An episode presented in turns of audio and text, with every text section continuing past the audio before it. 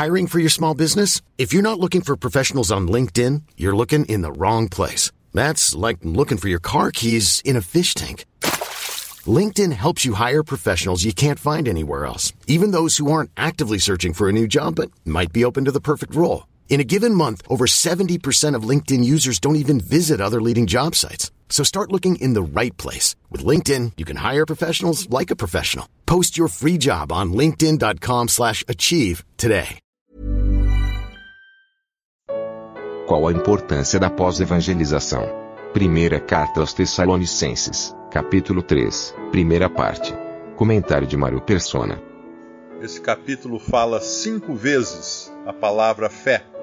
E nós sabemos que o número 5, se bem que não está relacionado, evidentemente, ao capítulo, porque a divisão de capítulos ela foi colocada depois. Mas é bom lembrar que uh, o número 5 nos fala de responsabilidade humana. Temos cinco dedos na, na mão. E cinco vezes Paulo fala da vossa fé. E por que ele fala da vossa fé? Porque agora eles corriam esses riscos de realmente ter a sua fé abalada por causa de uma série de fatores. Eles estavam no mundo pagão, eles tinham vindo do paganismo, eles estavam cercados por parentes pagãos que certamente iriam querer destruir a fé deles, uh, perverter a fé deles. E se isso não bastasse, já existia nesse tempo os falsos irmãos. Existiam os, os, os judeus que aparentemente haviam aceitado a fé, mas eram aqueles hebreus que ainda estavam agarrados às, às cerimônias e tudo mais do Antigo Testamento. E como acontecia com os Gálatas, estavam tentando, havia aqueles que estavam tentando fazer com que as pessoas seguissem a lei para serem salvas. E não só esses, a gente deve lembrar que Pedro entrou na deles também.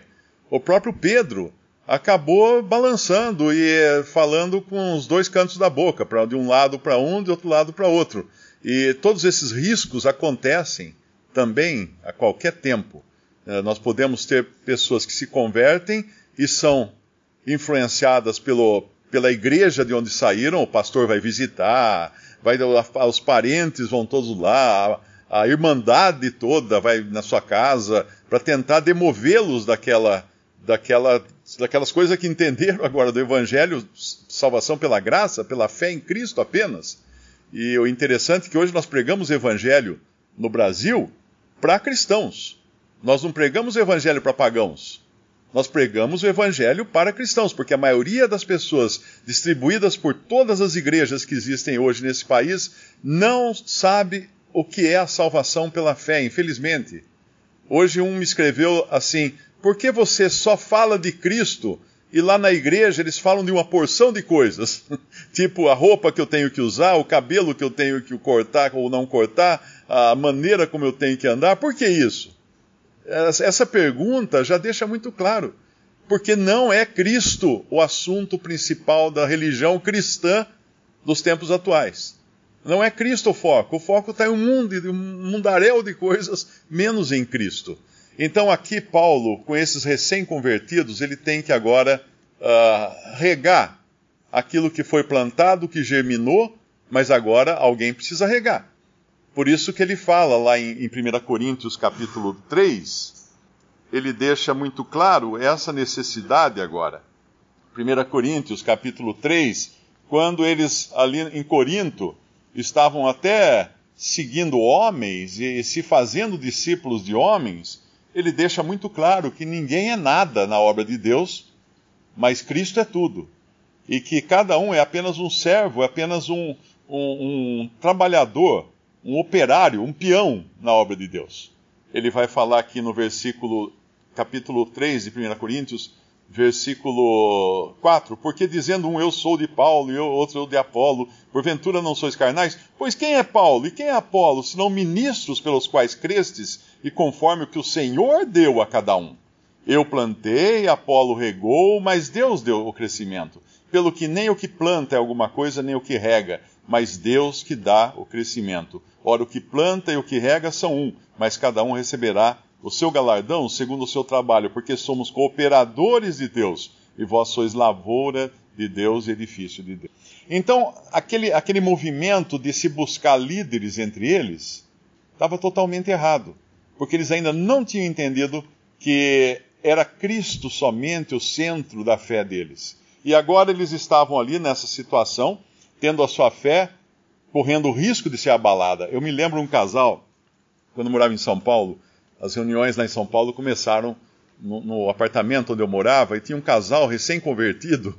E eles vieram alegres e contentes porque tinham se convertido e era uma alegria. Eu falei: olha, vai devagar, né? Devagar com o santo que o andor é de barro. Ou, na melhor, devagar com o andor que o santo é de barro.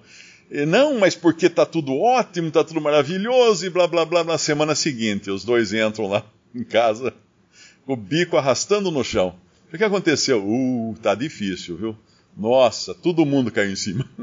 Família, amigos, está tudo difícil. E realmente é assim. A conversão não coloca você num mundo sem problemas, pelo contrário, aumenta os seus problemas. Então, aqui, a importância disso agora, Paulo, uh, no, primeiro, no, no, primeiro capítulo aqui de Tessalonicenses, ou melhor, talvez no segundo capítulo, na primeira parte do segundo capítulo, nós vimos como devia se comportar aquele que evangeliza e a partir de uma certa da metade do, do segundo capítulo, como deviam se comportar os que, os que pastoreiam. Duas coisas importantes. E aqui agora é o, vamos chamar assim, é que eu, eu trabalho na área, né? Vamos chamar de pós-venda. O que, que é o pós-venda? Você, quando vende um produto para alguém, não basta vender, tá bom, tchau, até logo. Não, precisa voltar, precisa dar assistência, precisa ver se precisa de mais alguma coisa, precisa ajudar, precisa ensinar como é que funciona. É isso que existe também isso na, na fé cristã. Então, esses que fazem esse trabalho são importantíssimos. O que prega o evangelho simplesmente planta semente, mas tem que ter gente para regar. Por isso a necessidade de oração por aqueles que regam. Nós às vezes uh, negligenciamos muito isso, né? Ah, se converteu, maravilha. Então daqui para frente agora é só você acessar o, o Evangelho em três minutos e o que respondi está resolvido a sua vida. Não é isso. Não é por aí. Precisa ter alguém, como dizia um irmão norte-americano que já está com o Senhor, ele falava sempre isso. Ele falava assim: você tem que colocar os cotovelos na mesa. Você tem que colocar os cotovelos na mesa. O que é isso?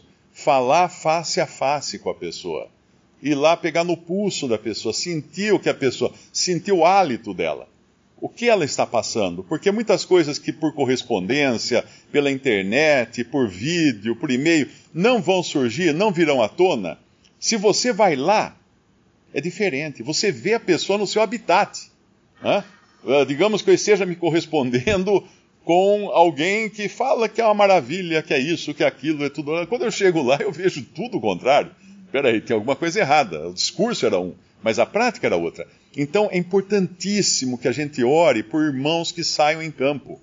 Que saiam em campo, não apenas para pregar o evangelho, não, não, não que a, pregar o evangelho seja apenas, né?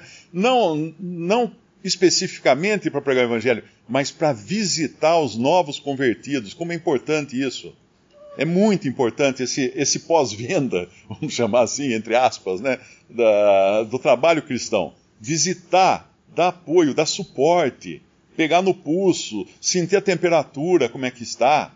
E outra coisa importante, entender que muitos dos novos convertidos ainda não estão seguros da fé. Então, muitas vezes, ah, se converteu, maravilha, agora eu vou explicar para você de, de, de, Gênesis Apocalipse, eu vou mostrar para você como é que é os símbolos da lei, o, o que, que acontece, a simbologia de Apocalipse e tal. Peraí, peraí, peraí. Uh, você tem a certeza da sua salvação? Porque a maioria das pessoas que se convertem ainda estão patinando na questão da certeza da salvação. Visite respondi.com.br. Visite também 3minutos.net.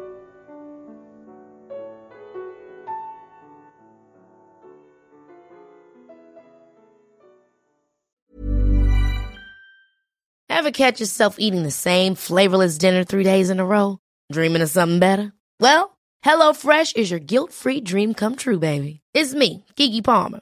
Let's wake up those taste buds with hot, juicy pecan-crusted chicken or garlic butter shrimp scampi. Mm. Hello Fresh. Stop dreaming of all the delicious possibilities and dig in at HelloFresh.com. Let's get this dinner party started.